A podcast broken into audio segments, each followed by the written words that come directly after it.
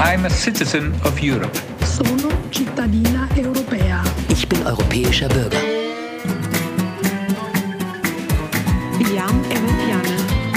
Európai polgár vagyok. Eu sou europeia. Jag är en medborgare i Europa. Jag som europeanka. Yo soy ciudadana del continente europeo. Esu europietė. Sunt cetățean al Europei. Ja grażanka Europy. Ja громадянка Європи. Esu europietė. Moi, je suis un citoyen européen. Sehr geehrte Zuhörer des European Democracy Radios, mein Name ist Hauke Ritz und ich freue mich, Ihnen heute einen neuen Gast vorstellen zu können.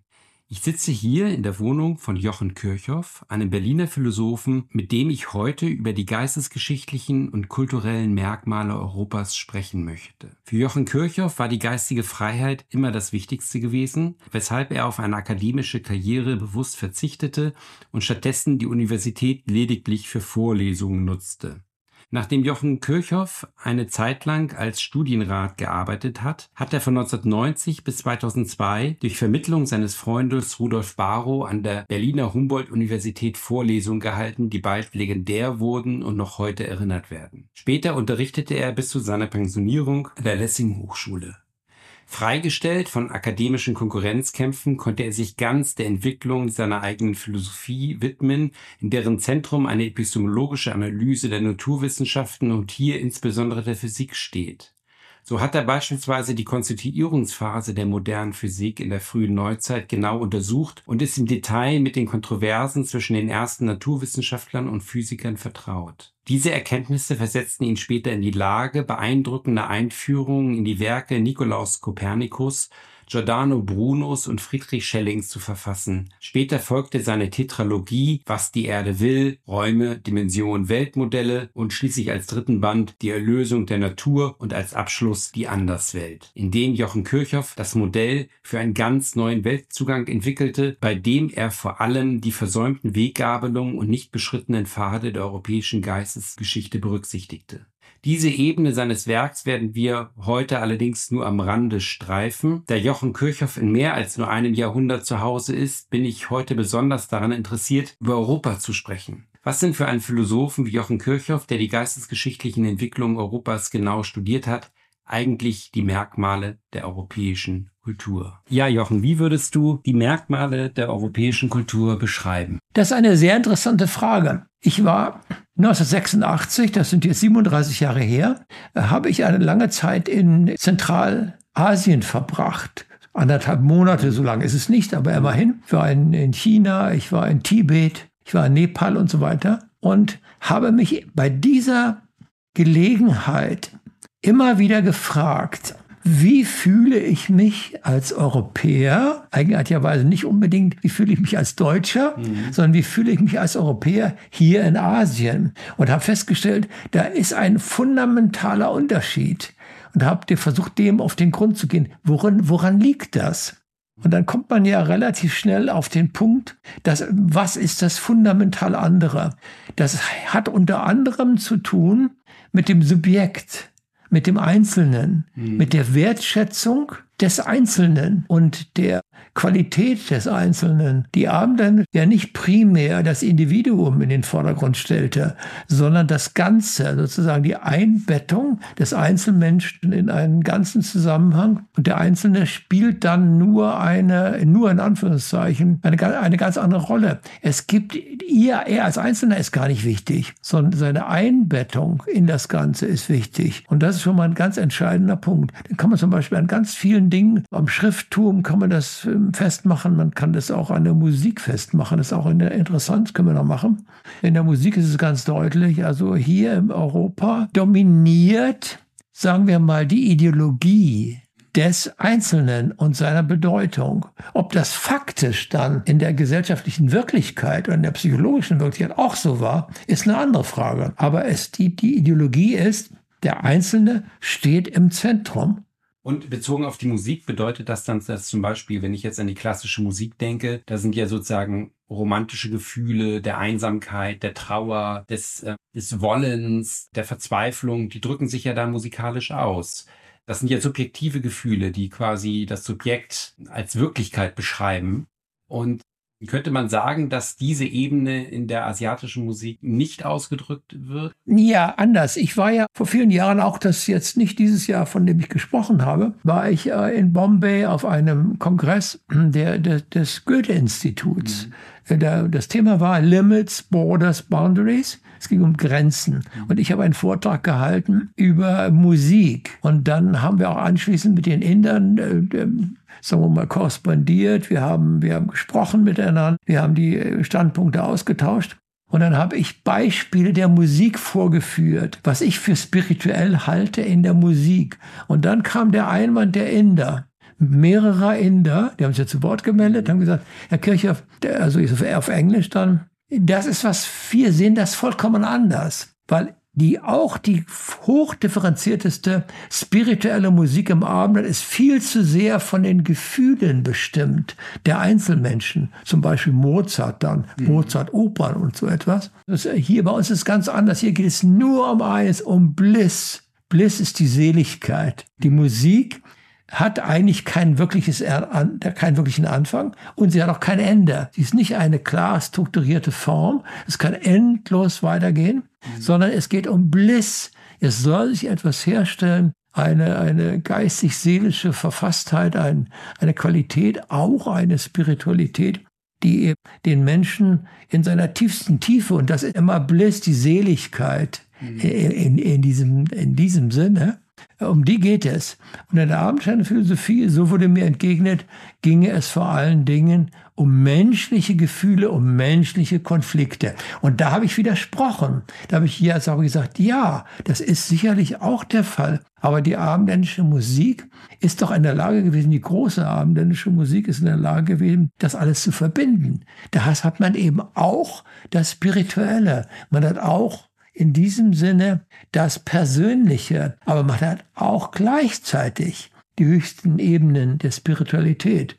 Und das ist ja in der Musik auch so, in, gerade in der Musik. Du hast natürlich all das auch in der europäischen Musik. Man muss nur an Bach zu denken oder, oder an, an irgendeine an eine Heidensymphonie oder an ein Heidenstück wie überhaupt oder bei Mozart sowieso und bei Beethoven auch. Und Missa Solemnis zum Beispiel, eines der grandiosesten Stücke der abendländischen Musik überhaupt, ist natürlich hochspirituell. Und es hat ja auch gar nichts unbedingt mit den Gefühlen des Menschen zu tun, im engeren Sinne. Aber es ist, wird anders fokussiert. Hier mhm. wird immer der, der einzelne, sagen wir mal, ideologisch kann man jetzt negativ sagen, in den Mittelpunkt gestellt, was natürlich dazu geführt hat, dass heute das Ego dominiert. Das ist jetzt so die Zerrform. Mhm. Der, der moderne Mensch ist der egoistische, der, das, der Ego-Mensch. Könnte das damit zusammenhängen, dass das Abendland einen Religionstypus hervorgebracht hat? Nicht nur das Abendland, der Islam, auf den trifft das auch zu, auf das Judentum auch, wo Gott eine Person ist. Und dann noch gesteigert im Christentum, dann wird diese göttliche Person, wird sogar noch Mensch und hat ein menschliches Schicksal, ist der Tragik ausgesetzt, stirbt einen demütigenden Tod am Kreuz. Damit ist ja quasi das Irdische, die irdische Biografie potenziell vergöttlicht. Und in Asien scheint mir in Gestalt des Buddhismus eher ein Religionstypus dominant geworden zu sein, der das Göttliche entpersonalisiert.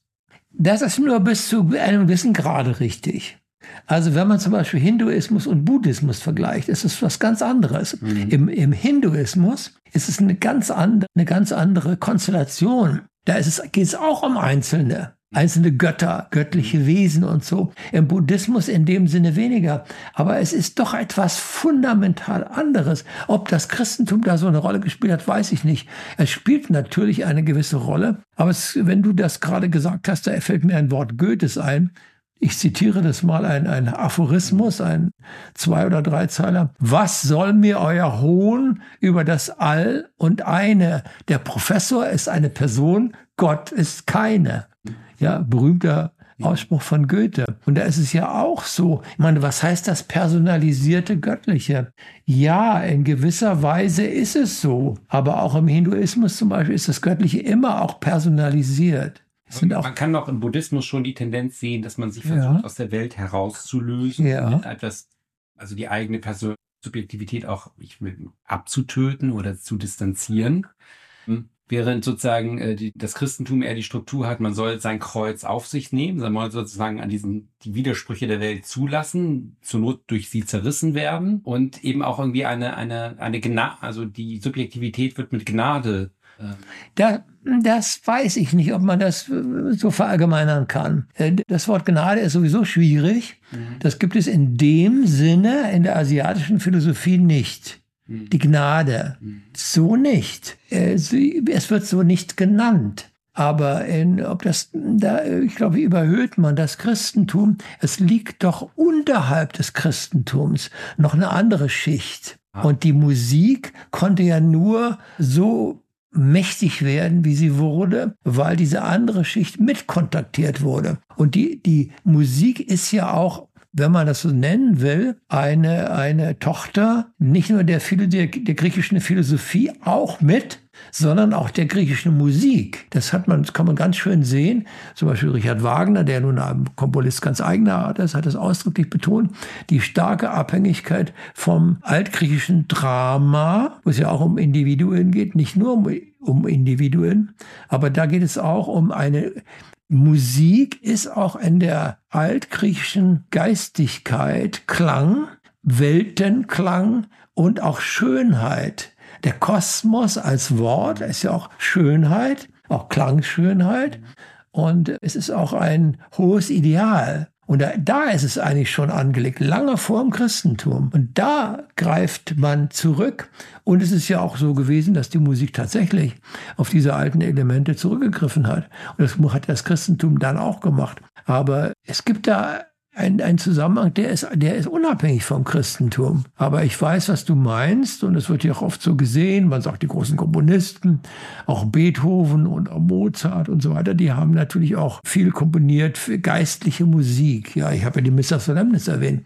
Aber das ist nicht die tiefste Schicht. Man könnte beim Beethoven, beim Missa Solemnis auch die, den Text verändern. Man könnte sozusagen diese christlichen Elemente vollkommen rausnehmen aus der Musik. Und trotzdem würde die Musik genauso spirituell und kosmisch gesehen und auch wirklich, und das ist ja auch, eine, Beethovens Musik ist ja auch in gewisser Weise eine kosmische Musik, auch eine pantheistische Musik, wenn man so will. Da ist ja der Gott nicht nur das Personale, es ist ja auch das pantheistische, was wir bei den Texten von, von und Aussagen von Beethoven ganz deutlich wird. Was ist denn die Religiosität Beethovens? Sie ist eine pantheistische.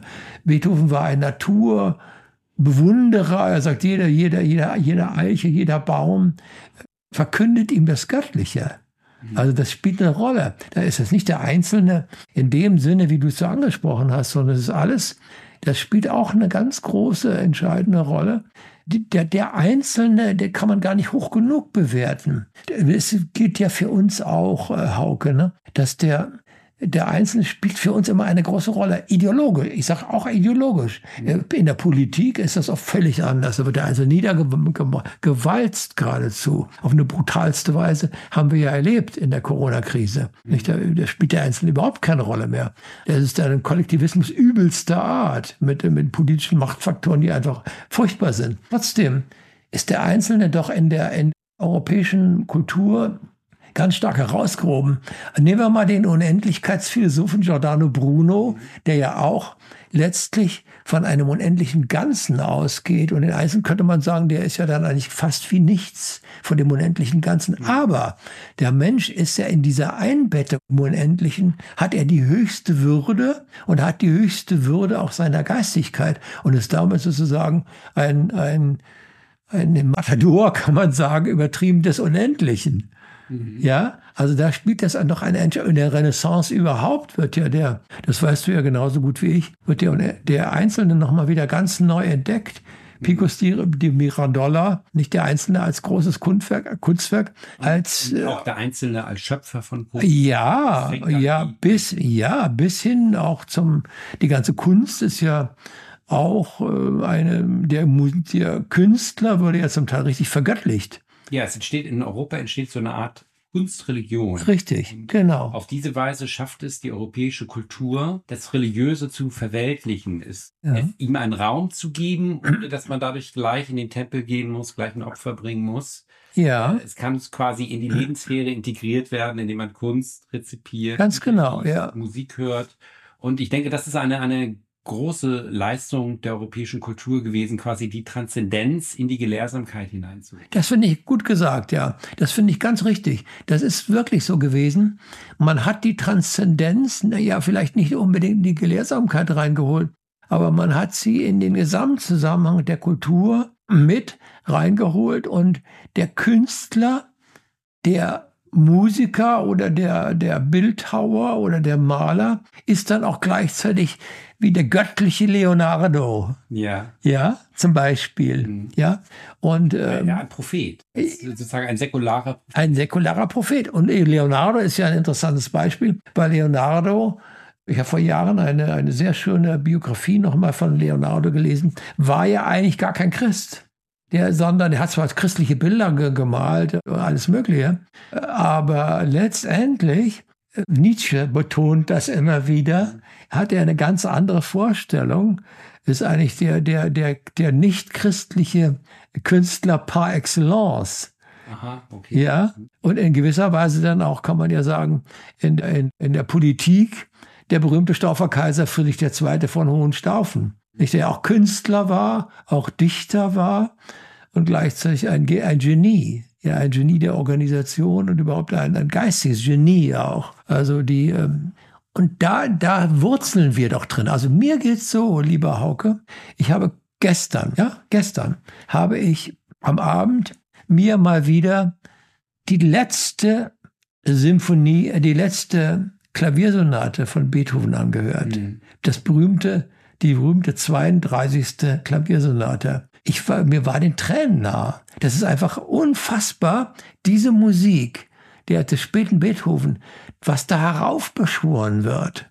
Da ist alles drin. Da ist das Leid, da ist die Traurigkeit. Beethoven war ja komplett taub, also sie komponiert. Er hat kein Wort, hat nichts gehört davon. Also die Traurigkeit, die Verzweiflung, auch die Tragik des Menschseins. Der Mensch ist ja auch, machen wir uns nichts vor, auch eine tragische Figur. Ja, Der aber, aber das ist dann auch schon wieder kulturabhängig. Es gibt, Ja, denke ich, kann man sagen, durchaus Kulturen, wo diese Gefühle der Tragik, Ja. der Trauer, der, der, des Zerbrechens einer Biografie, wo das peinlich ist. Wo man, ja, wo es peinlich, ja, wo es peinlich ist, aber richtig, das da gibt würde dann so eine Musik oder so eine Kunst nicht entstehen können. Da würde dann eine andere Form von Kunst entstehen. Ja, die, die sogenannte Peinlichkeit ist ja ein, ein, ein psychologischer und ein soziologischer Vorgang. Wenn etwas peinlich ist, wenn mir etwas peinlich ist, dann ist es ja nicht äh, von mir alleine so, sondern dann da liegt etwas in der Luft, eine Aura sozusagen, das sagt man nicht oder das darf man nicht sagen und so weiter. Die Peinlichkeit oder du machst dich unmöglich, weil du Dinge behauptest, die in der Umwelt keiner hören will. Aber es ist ja auch eine, eine, ja, vollkommen richtig, das stimmt schon. Aber die, die, die Tragik des Einzelnen, die ja auch seine Größe ausmacht. Beethoven kann man ja auch sagen, ist tragisch. Warum muss denn ein Musiker dieser Größenordnung mit 30 Jahren plötzlich taub werden? Er hat immer weniger gehört. Es gibt Aufzeichnungen aus seinem Tagebuch, die erschütternd sind, wo er sagt, ja, ich höre kaum noch die, wenn ich äh, Musik höre von anderen, ich höre kaum noch die hohen Töne. Da war er 30, Anfang 30. Ja. Und dann wurde es immer schlimmer. Ist doch eine tragische, ein tragischer Vorgang, dass überragendes Musikgenie plötzlich taub wird. Das ist doch einfach un unfassbar. Es gibt ja viele solche Künstlerbiografien. Man denke etwa an Van Gogh, Ja, gut, ja. vi- viele andere. Schubert, der auch sehr früh gestorben ist. Ja, das stimmt auch, ja. Ich meine, Bach hat nachher nichts mehr gesehen. Der war ja blind dann, der, der, der alte Bach. Aber das ist jetzt mal was anderes. Ja, warum ist Schubert so früh gestorben? Das wissen wir nicht. Aber in, in, der, in, der, in der Konsequenz kann man ja sagen, weil du gerade den Namen erwähnst, dass diese 32 Lebensjahre oder knapp 32 Lebensjahre ja so vollgepackt waren mit einem riesigen Volumen an schöpferischen, an schöpferischen Arbeiten, wie sie kaum ein anderer Komponist zustande gebracht hat. Man hat einmal festgestellt, wenn, wenn sich einer hinsetzte und nur die Noten von Schubert alle abschriebe, abschreiben würde, würde er schon allein es wohl kaum schaffen in dieser Lebenszeit. Also das ist doch einfach unfassbar. Der doch, na, das ist also die, äh, die einzelne also was bewundern wir denn an der europäischen Kultur? Wir bewundern die Musik, wir bewundern die große Literatur, wir, bewundern vielleicht Mozart, ja, Goethe meine ich, wir bewundern Novalis, wir bewundern Höllerlin, wir und bewundern auch, auch, die, auch die Philosophie. Ne? Auch die Philosophie. Ich bin ja selber Philosoph und habe ja über diese viele Philosophen auch geschrieben und habe mich mit den Philosophen auseinandergesetzt und bin ja auch selber ein Bewunderer großer Philosophie und freue mich natürlich immer, wenn, wenn man mir sagt, ja gut, das ist ja immer wieder passiert. Das sage ich jetzt nicht, um mich herauszustreichen, aber weil viele immer sagen, oder immer wieder lese ich das auch. Ja, Jochen Kircher ist der letzte Philosoph, ja, in diesem Sinne, in diesem alten philosophischen Sinne. In dem Sinne, dass man die Grundsatzfragen stellt oder auch versucht, Philosophie so zu betreiben, dass man die letzten Fragen berührt? Also Beides. Indem man Grundsatzfragen stellt, immer den Mut hat, immer wieder die Grundfrage zu stellen. Mhm. Die Grundfrage nach dem Menschen. Was ist der Welt? Was ist der Mensch? Was ist der Kosmos? In welchem Kosmos leben wir? Wie sind wir dort eingehängt? Was ist unser Schicksal als Wesen in diesem Kosmos? Das, und auch versucht, da wirklich Antworten zu finden und, und nicht relativistisch, sondern immer auf der Suche, sage ich mal jetzt auch ein bisschen hochkarätig, vielleicht ein bisschen pathetisch, ja, die Suche nach dem Absoluten. Auch ein Schelling war auf der Suche nach dem Absoluten. Ich bin, sage ich mal, auch so ungeschützt jetzt hier, auch wirkt es vielleicht etwas merkwürdig, peinlich vielleicht, auf der Suche nach dem Absoluten. Ja, weißt du? Ich, ich, ich, weiß, ich weiß, was du meinst. Also erstmal in der europäischen Kultur scheint der Gedanke schlussfähig zu sein, dass der Mensch die Wahrheit erkennen kann. Richtig, ganz Es gibt, glaube ich, andere Kulturen und vielleicht war auch früher die europäische Kultur so vor den ahistorischen Zeiten, dass man gedacht hat, der Mensch kann gar nicht die Wahrheit erkennen, also yeah. soll er es auch nicht probieren. Oder wenn man zum Beispiel jetzt, der Buddhismus sagt ja, die Welt ist sinnlos. Oder leidvoll. Nicht unbedingt, nicht, nicht unbedingt. Aber wenn ich sozusagen diesen Grundsatz habe, die Welt ist leidvoll oder es müsste distanziert werden, dieser Maya-Täuschung, äh, dann suche ich darin ja vielleicht nicht nach der Wahrheit. Und dann kommt dieser ganze Prozess Philosophie und Wissenschaft gar nicht zustande. Die, die, Trieb, die Triebkraft dafür fehlt. Ja, ich würde sagen, du hast, weil du das Wort Wahrheit erwähnst, ich gehöre zu den vielleicht wirklich zu diesen Philosophen. Ich glaube an die Wahrheit. Weil wenn wir nämlich die Wahrheit aufgeben, sind wir verloren. Und das ist ja im tiefsten Sinne sogar die, das Ziel der Wissenschaft, wenn man das mal jetzt so nennen darf. Sie kann es nicht erfüllen. Sie, ich würde sagen, sie, sie verfehlt das Ziel. Aber bei, bei den bei doch bedeutenderen Wissenschaftlern ist das nicht ganz tot. Der, wir suchen, wir brauchen die Wahrheit und wir glauben auch, dass es eine letzte Wahrheit gibt, die das Ganze fundiert. Und das ist nicht einfach nur ein, eine perspektivische Angelegenheit, also wie das Nietzsche sah oder wie das viele Wissenschaftler heute sehen. Wir, wir sind in einem Perspektivismus verfangen und den Gott gibt es ohnehin nicht, siehe Nietzsche. Ne? Und obwohl es ja auch bei Nietzsche wieder nur ganz ambivalent gedacht ist, auch viel komplexer gedacht ist, als es so gemeinhin gesagt wird. Aber wir sind an der Wahrheit interessiert. Ich bin es auch, wenn ich meine Videos mache zum Beispiel. Im letzten ähm, geht es mir immer um Wahrheit. Weil wenn es mir nicht um Wahrheit ginge, das kannst du mir glauben, das kann, können überhaupt jeder glauben, dann würde ich gar nicht in der Öffentlichkeit auftreten. Ich trete nur deswegen auf, weil ich im letzten der Auffassung bin, dass man sich der Wahrheit annähern kann. Weißt du? Wie ist jetzt das mit Europa verkoppelt? Weil ich denke ja oft, ich habe auch Religionswissenschaft studiert, ich denke oft von den Religionstypen aus mhm. und frage mich halt, könnte es sein, dass sozusagen der Begriff einer Wahrheit verknüpft ist mit dem Begriff eines Gottes? Ja, ich würde ja sagen, ja, richtig, das, dem, dem würde ich zustimmen. Nun muss ja das, der eine Gott nicht der christliche Gott sein. Also der, der, der, der Gott Beethovens ist nicht der christliche Gott in diesem Sinne. Oder man sagt, es gibt, es gibt überhaupt äh, eine göttliche Instanz, die einfach das, die Welt fundiert. Mhm. Sie, sie hat sie vielleicht geschaffen, sie ordnet sie, vielleicht ist auch der eine große Richtinstanz ein, der auch auf Gerechtigkeit basiert, einen einzelnen, sagen wir mal, auch ähm, zur Rede stellt und, und auch, auch bestraft im Sinne eines Karma, ja. Mhm. Und er bestraft sich selbst auf dem Wege zu seiner eigenen Erlösung, zur Selbsterlösung, wenn man so will. Und, aber auch da sind, ist, man, ist man in einem ganz schwierigen Feld. Also das Göttliche Spiel wird immer nur mit dem Christentum verbunden. Ich würde ja ganz anders argumentieren. Auch äh, vielleicht würden manche Christen da denen die Haare zu Berge stehen, wenn sie hören, was ich so sage. Weil das gerade die Christen haben dieses, dieses Thema vollkommen verfehlt. Weil die, die, das Göttliche, es geht viel weiter, ist viel großartiger, ist viel, viel gewaltiger und ist viel tiefer in der Menschenbrust verankert auch jede Religion, übrigens jede Religion dieser Erde gesehen hat. Ich glaube, dass die eigentliche kosmische Religiosität noch viel tiefer und weiter ist und die alle Religionen eigentlich zurücklässt. Ist, die gehen darin auf, wenn man so will. Sagt man oft, dass die europäische Kultur sei sozusagen auf drei Hügeln gegründet war, worden. Also Golgatha in Jerusalem, Athen und, und Rom. Ja.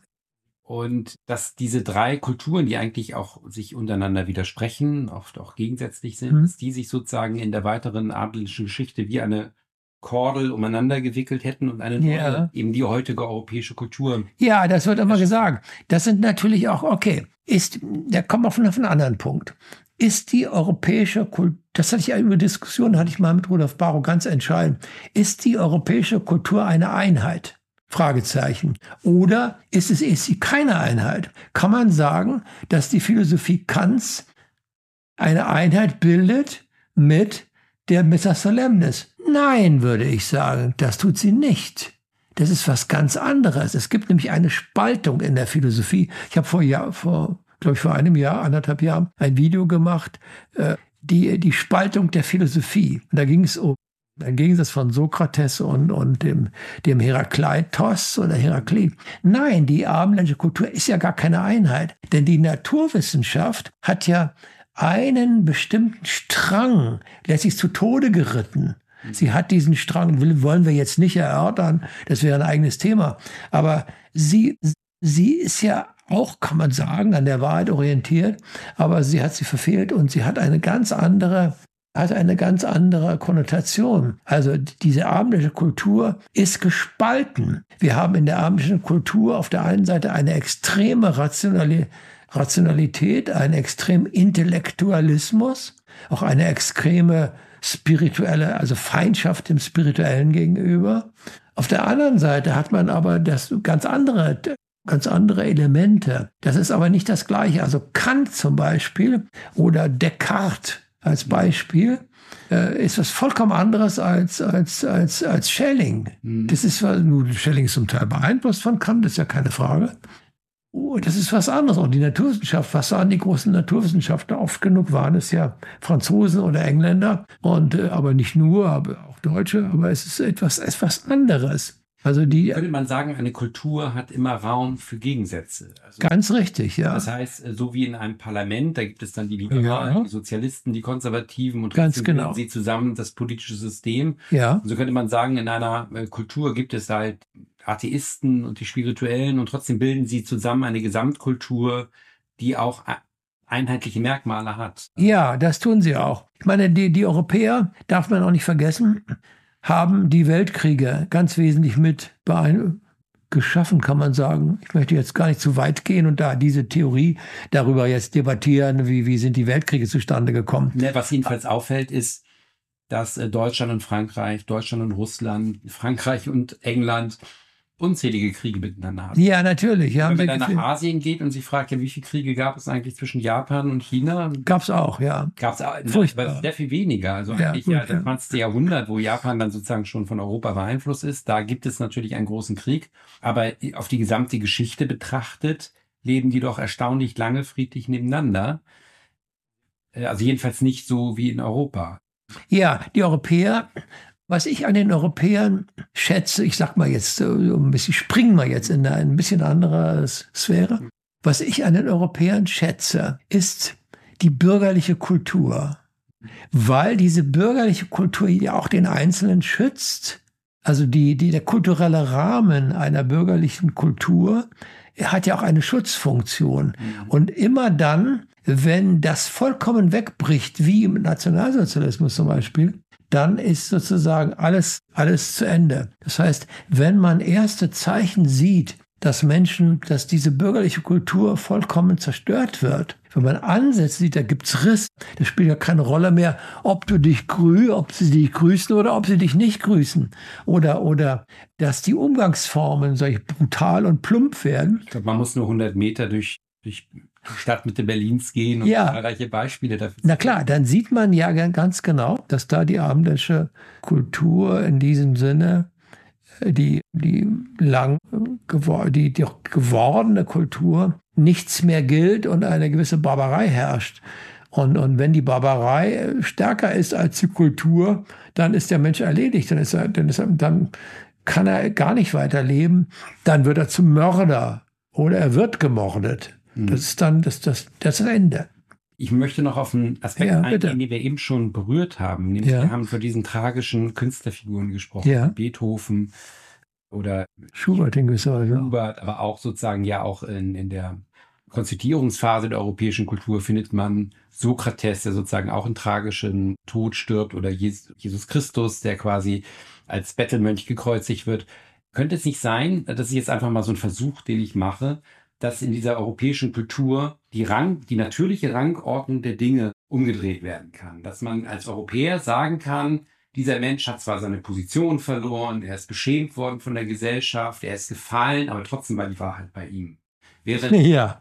glaube ich, in anderen Kulturen ist ein Mensch, der seine Position verloren hat, beschämt worden ist, gefallen worden ist, wirklich beschämt und wirklich gefallen. Das ist ein Inter ja, lieber Hauke, das ist ein interessanter Punkt. Ja, was heißt das? Ja, ich meine, äh, ja, das, da könnte man sehr lange drüber diskutieren. Das ist ja eine religionspsychologische Frage oder überhaupt eine Frage. ich komme darauf, weil Ja. ich reise ja öfter auch nach Russland und nach China. Und wenn ich in Russland zum Beispiel erzähle von Leuten, die hier ihre Position verloren haben, die hier einen Konflikt mit der Gesellschaft haben, dann wird immer die Partei des Individuums, des betroffenen Individuums ergriffen. Mhm. Weil die Russen sind Europäer, sie denken wie wir. Mhm. Wenn ich dann aber in China bin, dann ist da so der Verdacht im Raum, ah, jemand hat seine Position verloren. Na, dann war es wahrscheinlich auch richtig so. Ja, richtig. Genau.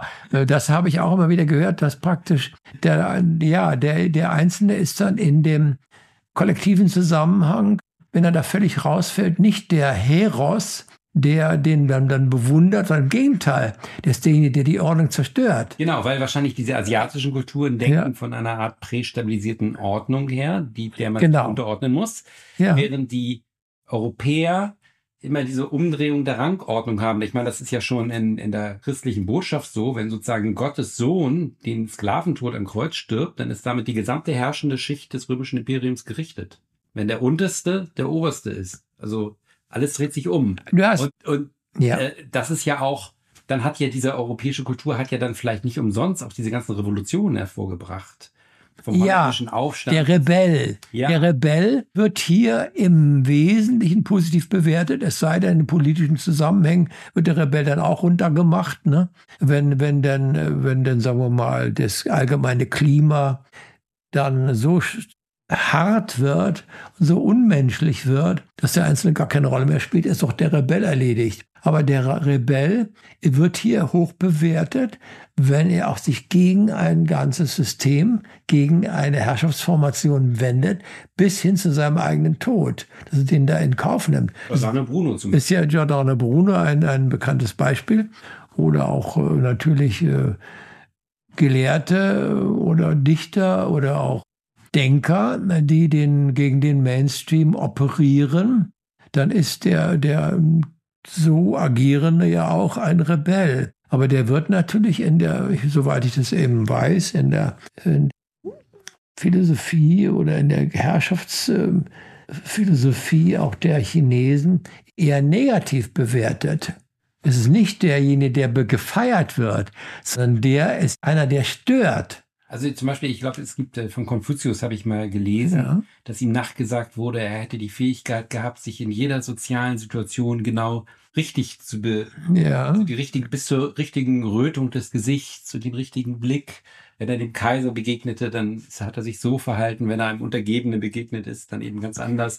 Und ja. das scheint eben das Ideal einer sehr exakten Anpassung an eine äußere Ordnung, die mhm. auch als im Prinzip richtig bewertet wird.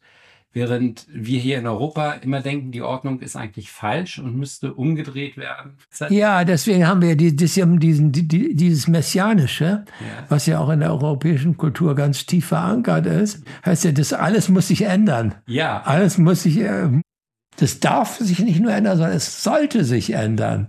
Ja. Das ist ja dieser utopische Impuls auch, der ja letztlich was Messianisches hat. Es ist ja auch schön in dem Zusammenhang, wo du das gerade erwähnst, fällt mir das assoziativ ein.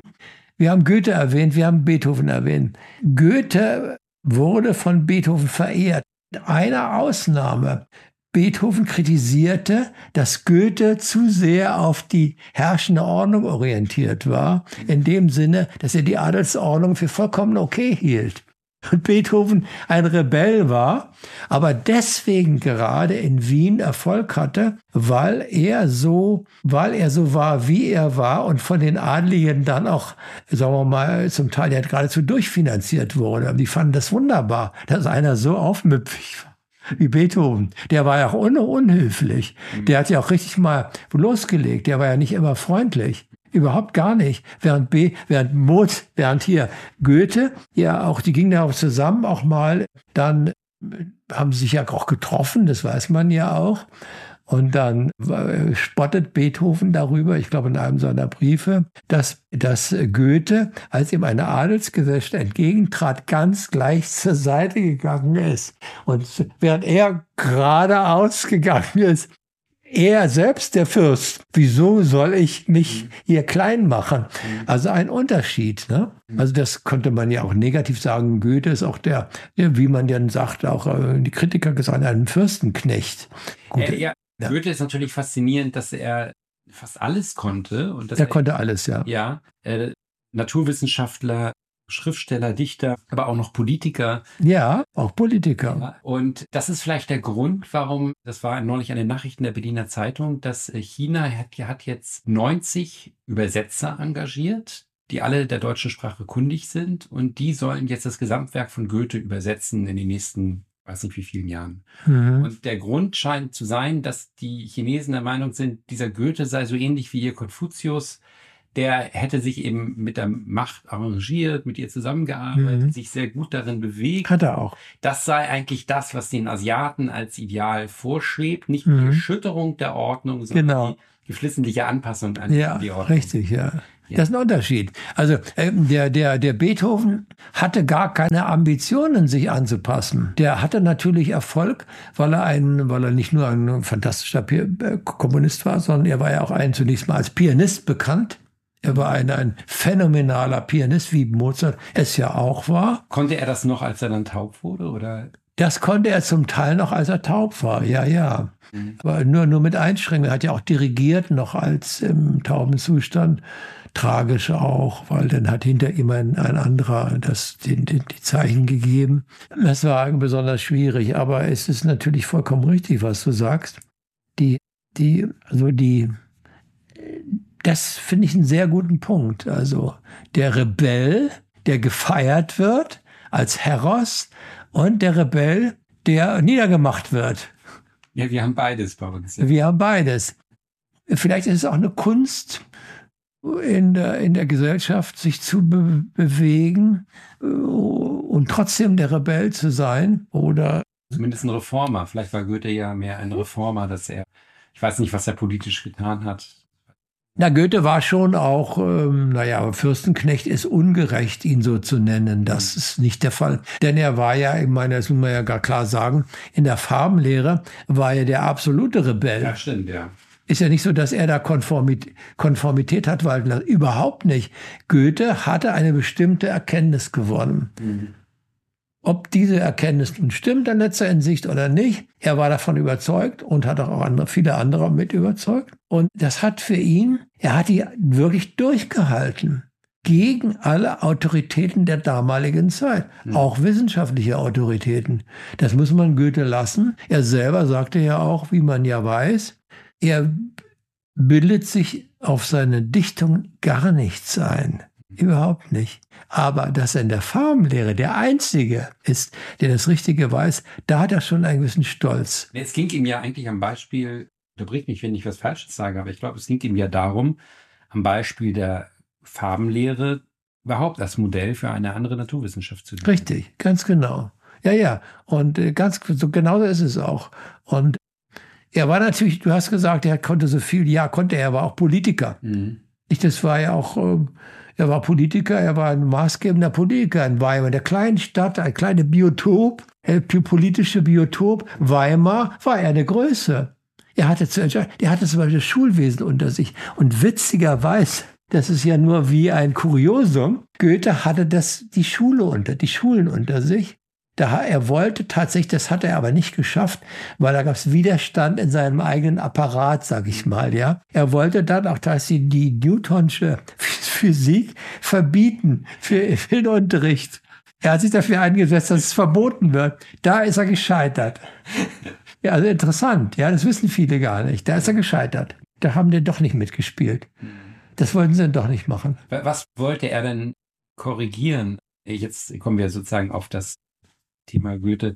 Lassen wir das mit der Farbenlehre erstmal so stehen. Ja. Ähm, welche weiteren Wesensmerkmale könnte man in der europäischen Kultur noch zuschreiben? Wir hatten jetzt die Musik, wir hatten das Rebellische, wir hatten. Ich würde sagen, auch die, die, die, die Architektur ja. ist eine, also ist was Fundamentales anderes als die asiatische Architektur. Und ich muss sagen, ich bin ja auch ein Kritiker in vielerlei Hinsicht des, der, des abendländischen Geistes. Bin natürlich auch ein typischer Abendländer, als ich natürlich auch die, alles das bewundere, was hier auch bewunderungswert würdig ist. Also die große Literatur und auch die, die Architektur finde ich oft wunderbar hier. Ne? Mhm. Die großartig, aber auch übrigens die asiatische Architektur. Der Putala, man mag jetzt dazu stehen, wie man will, ist auch schon ein umwerfend faszinierendes Bauwerk. Also das ist auch schon der Fall. Also aber kommt da gerade so eine Assoziation. Ich, ja. Als ich in Peking die verbotene Stadt besucht habe, ja. da fiel mir ich auf, dass, auch, ja. dass alle vier Seiten dieser Höfe, man schreitet mhm. da ja durch verschiedene Höfe, ja. die dann immer kleiner werden und je kleiner sie werden, desto dichter kommt man der Macht. Dass diese Höfe von allen Seiten gleich aussehen oder fast gleich mhm. aussehen, immer mit diesen geschwungenen Dächern, ja. immer die gleiche rote Farbe überall. Und was, ich habe mich so gefragt, ja, was soll das ausdrücken, was soll das bewirken? Und es ist mir klar geworden, das soll vor allem entspannen, das soll einen mediativen Zustand dabei führen, soll eine Ruhe und Balance erzeugen. Das mhm. ist sozusagen das Ziel dieser Architektur. Während äh, unsere europäische Kultur möchte irgendwie ähm, etwas anderes. Hm, jedenfalls nicht das. Ja, ja, ja, ja, das ist, da ist natürlich was dran, ja. Ja, also man das zum Beispiel, also wenn man mich fragt, bist du gern, bist du eigentlich Abendländer Europäer? Ja, ich bin Deutscher, ich bin, ja, was bin ich zunächst primär? Würde ich, wenn ich das Primäre anführe, würde ich immer sagen, ich bin kosm kosmischer Bürger, also bin so ein Kosmopolit. Das, dann kommt bei mir erst dann die Region und dann erst die, die Nationalität in dem Sinne, obwohl ich wiederum auf der anderen Seite durchaus ich sage mal jetzt auch was, was ich jetzt ungeschützt, ich bin gerne Deutscher.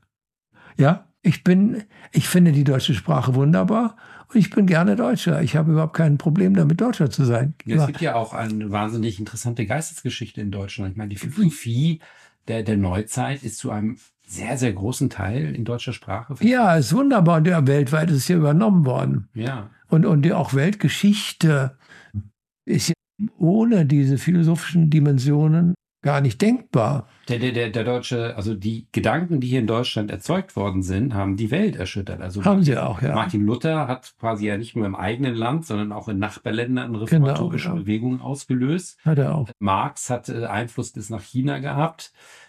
Und die ganze Weltgeschichte dreht sich eigentlich seit 200 Jahren um Deutschland, eigentlich seit dem Siebenjährigen Krieg, der ja auch schon eine Art Weltkrieg, wo alle möglichen Mächte Ja, involviert das, waren. das stimmt. Und äh, dann der Erste Weltkrieg, der Zweite Weltkrieg, da kommt der Kalte Krieg.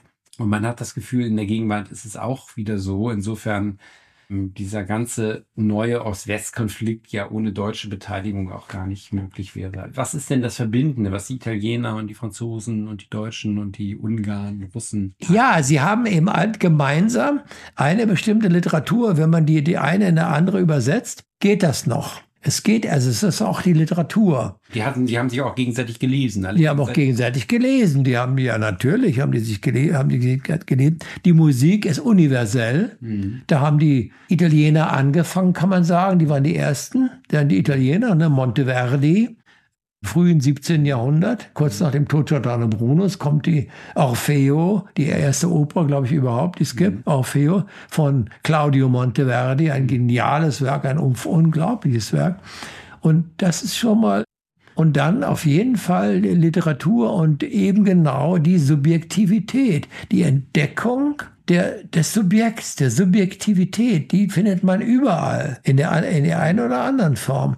Und in dem Sinne, es kommt man in Europa dann nach Hause, dann auch wenn ich dann in Italien bin, in Florenz, fühle ich mich dann plötzlich, ja, okay, das kenne ich, das, da bin ich wie zu Hause, obwohl ich wohne da nicht, ich spreche sehr unzulänglich nur Italienisch, ein bisschen und trotzdem, oder ich bin in Paris, plötzlich denke ich mir, so ein Pariser Café oder auch der, wenn ich der Notre Dame und so, irgendwie ist das auch, ja gut, hier ist auch Heimat. Denn ich glaube, von dieser Subjektivität können Ja. wir einen Bogen schlagen zum Rebell, wo wir eben schon waren. Ja, Dass das nämlich so und der Wertschätzung des Einzelnen, mit der, womit wir angefangen haben, ja, dass diese europäische Kultur ähm, dem Subjekt eine Rolle gibt, eine Bedeutung gibt, ihn wertschätzt und dadurch eben auch die Entwicklung der Subjektivität unterstützt. ganz richtig, Bis, genau. bis, bis hin zu Marcel Proust auf der Suche nach der verlorenen Ganz Zeit. genau, Roman ist, der sich quasi in Subjektivität auflöst. ja. Aber man gibt äh, dann in Deutschland Franz Kafka, auch wenn er in Prag geschrieben hat, aber auf Deutsch geschrieben hat. Oder eigentlich gibt es in jeder Nationalliteratur solche Beispiele der, der entwickelten, verfeinerten Subjektivität. Äh, Auch der, der, der, was man, was später so die, die Literaturwissenschaftler den Entwicklungsroman genannt haben, Ja. der spielt ja auch dann in der Literatur generell eine große Rolle, ne? Ja, beso ja, besonders der, der deutsche Bildungsroman. Der deutsche Bildungsroman ja auch ein bisschen angefangen von Parzival, ne? Der vielleicht der erste deutsche Bildungsroman überhaupt war. Also das spielt dann schon eine entscheidende Rolle. Ich sag mal, wenn es, wir haben gesprochen von Asien und Europa, aber wenn ich zum Beispiel in Italien bin, was ich sehr gerne auch immer wieder mal bin, dann fühle ich mich da auch wohl. Äh, im, im, Im Prinzip finde ich das irgendwie, ja, das ist auch mein Heimatboden, das ist auch mein Boden, das ist auch mein Boden. Und äh, das ist eben was anderes. Also wenn ich in Asien bin, ich war ja etliche Mal auch in Asien und da ist es was anderes und da finde ich es auch interessant und aber ich möchte da nicht leben. Also gibt es ja irgendwann in mir ein, ein, ähm, ein Widerstand. Möchtest du hier leben? Nein, möchte ich nicht. Mhm. Ich möchte hier, ich war auf Bali zum Beispiel, ja auch herrlich, wunderbar, wochenlang, aber ich möchte da nicht leben dauerhaft. Aber ich kann mir vorstellen, in Italien zu leben. Ja, also man müsste, wenn man dann von Europa spricht, auch daran erinnern, dass Europa ja eigentlich im Mittelmeerraum entstanden ist. Richtig. Da fängt es genau. an. Und dann dehnt sich sozusagen die Grenze nach Norden mit der Zeit aus. Ganz genau, ja. Ähm, Ganz richtig, ja. So ist das es auch. eigentlich eine Mittelmeerkultur. Griechenland, Italien, Spanien, Nordafrika. Richtig, Nordafrika Mhm. und Kreta. Ja. Kreta auch. Ja, und dann äh, gibt es diese drei Kulturen, die vielleicht verschmelzen. Also die griechische Kultur, die, von der man oft sagt, sie ist eine Kultur des Auges. Ne? Bei Odysseus wird alles sozusagen Ist auch in gewisser Weise richtig. sehr visuell beschrieben. Dann Richtig. kommt- gibt es sozusagen diese hebräische Kultur, die ist eher eine Kultur des Ohres. Da wird eher gesprochen, Gott spricht, die Propheten sprechen. Es wird, die Beschreibungen sind sehr mager, sehr nicht, nicht so mit Schönheit aufgeladen, mhm. Detailreichtum, sondern es geht immer um das gesprochene Wort und dass man hört, hören muss. Und dann die römische Kultur, von der manche böse Zungen sagen, dass das die Amerikaner der Antike gewesen seien. Naja, da, da ist, äh, ja, da ist, natürlich hatten die ein, ein Imperium, was in der höchsten Ausdehnung dann ja auch hatte schon Ähnlichkeit mit der Pax Americana. Also das ist schon, schon auch, ist schon was dran. Aber ja, ja, das ist schon richtig. Aber das, das hat übrigens, was du da gerade sagst, sehr schön auch der, der berühmte Kulturphilosoph, den heute kaum noch einer liest, Oswald Spengler, ja auch ganz schön gesagt, ne? Die, die in der Abend, in der griechischen Kultur, da sieht man, das sind immer konkrete Personen, auch Götter sind einfach konkrete Personen mhm. in einer klar akzentuierten Landschaft während das in der hebräischen Kultur oder in der arabischen Kultur sagte, das Zentralsymbol ist die Höhle. Es ist immer dieses Halblicht in der Höhle. Während im, in der abendländischen Kultur ist das Zentralbild eigentlich der Raum, der, der Willensraum, der unendliche Raum auch. Aber die, die, die Gestalten sind doch genau akzentuiert. Ein Gott, ein griechischer Gott ist klar, der sichtbar der sieht genauso aus und kann sich auch in einen Menschen dann verwandeln, aber er ist eine Figur in der sichtbaren Welt. Und so ist auch das Jenseits. Außer den, den, den Mysterienkulten. Da ist es ein bisschen anders. Da ist es anders. Aber diese Kulturen, so verschieden sie am Anfang auch sind, sie verwickeln sich dann ja ineinander. Ja. Und entsteht aus diesem Brutkasten des Römischen Reiches, wo das alles aufeinander mhm. trifft, die griechische Philosophie, die antiken Göttergestalten, ja. die Mysterienkulte, die Weisheitslehren und eben auch die, die, der Monotheismus aus der hebräischen Welt. Ja das verflechtet sich ineinander. Und die, die Theologen des Christentums lesen dann Plato und später auch. Na klar, das tun sie. Natürlich, ja. ja und, und, vor allen Dingen Aristoteles und so. Ne? Und sie sind dann auch noch vom römischen Recht beeinflusst. Was die, die, das spielt eine Rolle, ja. Was den Schuldgedanken wieder ins Christentum zurückgeholt hat, der eigentlich am Anfang rausgeflogen ist. Ja, ja, da sind wir noch wieder beim anderen Thema. Das ist richtig. Naja, wir haben doch schon mal, glaube ich, eine ganze Reihe von Facetten beleuchtet, die interessant sind. Mhm. Haben sie nicht erschöpft, aber wir haben sie beleuchtet und sind schon wichtige Punkte, über die man nachdenken sollte, auch wenn man eine Friedenskultur anstrebt, was wir hier tun. Ne? Wir wollen ja Frieden, wir wollen ja eine friedliche Kultur. Äh, und, äh, ja, und das jetzt komme ich sozusagen zum Ende. Es gibt noch eine ja. wichtige Frage, die ich am Ende stellen ja. muss. Welche Bedeutung hat diese europäische Kultur für die Zukunft? Und was muss an ihr gestärkt werden und was muss geschwächt werden, damit sie in der Zukunft im 21. Jahrhundert, was ja ein Jahrhundert sein wird, wo die künstliche Intelligenz sich entwickelt, Gentechnik, das verlangt ja nach einem kulturellen Gegengewicht. Und was kann da die europäische Kultur bereitstellen? Naja, da können die, was wir alles gesagt haben heute, vor, vorhin, das alles spielt eine Rolle. Diese wirklich großen, tragenden, schöpferischen Impulse sind so Qualität, dass sie auch dass sie Leben bedeuten, dass sie praktisch, wenn man da anknüpft, wenn man das nicht verrät, wenn man das nicht auf eine üble und tückische Weise irgendwie verrät oder klein runtermacht oder so, dann, dann zerstört man sich selbst. Aber wenn man das hochhält, ohne dass man eine blödsinnige und falsche Hochmut, eine Hochmut an den Tag legt, das ist alles Quatsch. Aber dass man die, die eigentliche Tiefe der, der, der, dieser Kultur, wie wir sie angesprochen haben, dass man die, ich sag mal, ehrt und würdigt und auch äh, Philipp äh, am Leben erhält. Mhm. Es darf nicht zerstört werden. Diese großen Werte, würde ich, sage ich mal, auch ein bisschen pathetisch, dürfen nicht zerstört werden. Wenn die nämlich zerstört werden, sind wir mit zerstört dann sind wir erledigt. Genau das wird in gewisser Weise gerade probiert, indem eben ein falsches oder ein übertriebenes Schuldbehauptung ausgesprochen wird. Es wird ja. jetzt gesagt, diese gesamte europäische Kultur, einschließlich Beethoven, Goethe, ja. des gesamten Christentums, der antiken Philosophie, all das hätte zu, zu den Gräueltaten des Zweiten Weltkriegs geführt oder zum Imperialismus, zum Kolonialismus geführt. Und deswegen äh, müssen wir uns dessen entledigen, dürfen uns nicht mehr darauf beziehen. Das ist so, das wird nicht direkt immer so ausgesprochen, aber das ist mittlerweile in vielen. Ich weiß das. Das ist mir bekannt.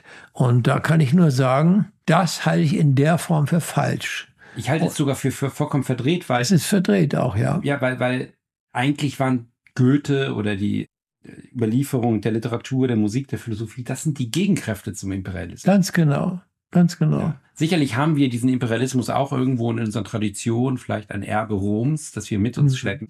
Aber wir haben auch die Gegenmittel dazu bei uns. Und jetzt wird, Das ist ge genau richtig, ja. jetzt wird mit der Kritik des Imperialismus wird, werden jetzt auch die Gegenmittel sozusagen über Bord geworfen und äh, das ist, ist fatal. Ja. Das ist, das ist fatal, das ist desaströs. Das ruiniert, also ich meine, sag ich mal einfach mal, das ruiniert uns. Also das, da sehe ich dann nur, sag ich mal, den Untergang der Kultur überhaupt. Und dann sind wir ganz schnell, ganz, ganz, ganz schnell in der technischen Barbarei. Ich würde mal so sagen, wir sind im Technofaschismus dann. Ich benutze gerne den, das Wort, obwohl es kaum einer benutzt. Dann sind wir im Technofaschismus gelandet. Und dann ist ganz furchtbar. ja, ja. Und Da sind wir geliefert. Da können wir einpacken, sage ich mal. das ist in gewisser Weise die Versuchung des 21. Jahrhunderts, Ja, die irgendwie balanciert werden muss, irgendwie abgewendet werden muss. unbedingt. Also das versuche ich ja auch in, in meinem Denken überhaupt und in dem, wie ich in der Öffentlichkeit tätig bin, ja auch in meinen Videos und in meinen Büchern und so weiter.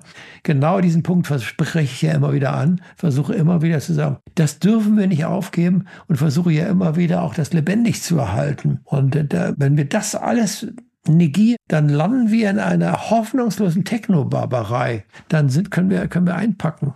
Also in gewisser. Weise könnte man es so auf den Punkt bringen, die technische Entwicklung des 21. Jahrhunderts erzwingt eine Renaissance der europäischen Kultur und intellektuellen Kultur und Künste. Gut gesagt, ja, das würde ich vollkommen unterstreichen.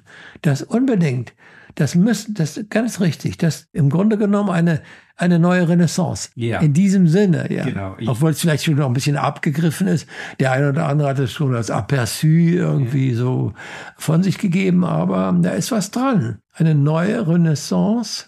Ja, doch, das ist nicht schlecht. Doch. Das ist ein, ein schönes Schlusswort für, für dieses Gespräch. Eine, eine neue Renaissance angesichts der, der europäischen Kultur, angesichts der technischen Entwicklung. Ja, gut. Vielen Dank, Jochen Kirchhoff, für dieses wunderbare Gespräch. Ich bedanke mich auch bei dir, Hauke. Dieser Podcast wurde nur möglich, weil Sie, die zahllosen Zuschauer und Zuhörer, unsere Arbeit durch Spenden unterstützen.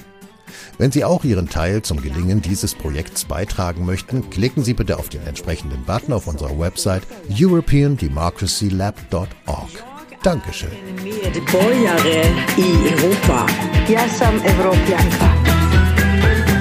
Yo soy ciudadana del continente europeo. Jestem Europejczykiem. Esu europietė.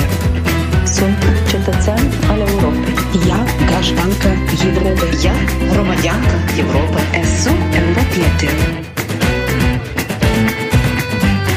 Moi, je suis un citoyen européen.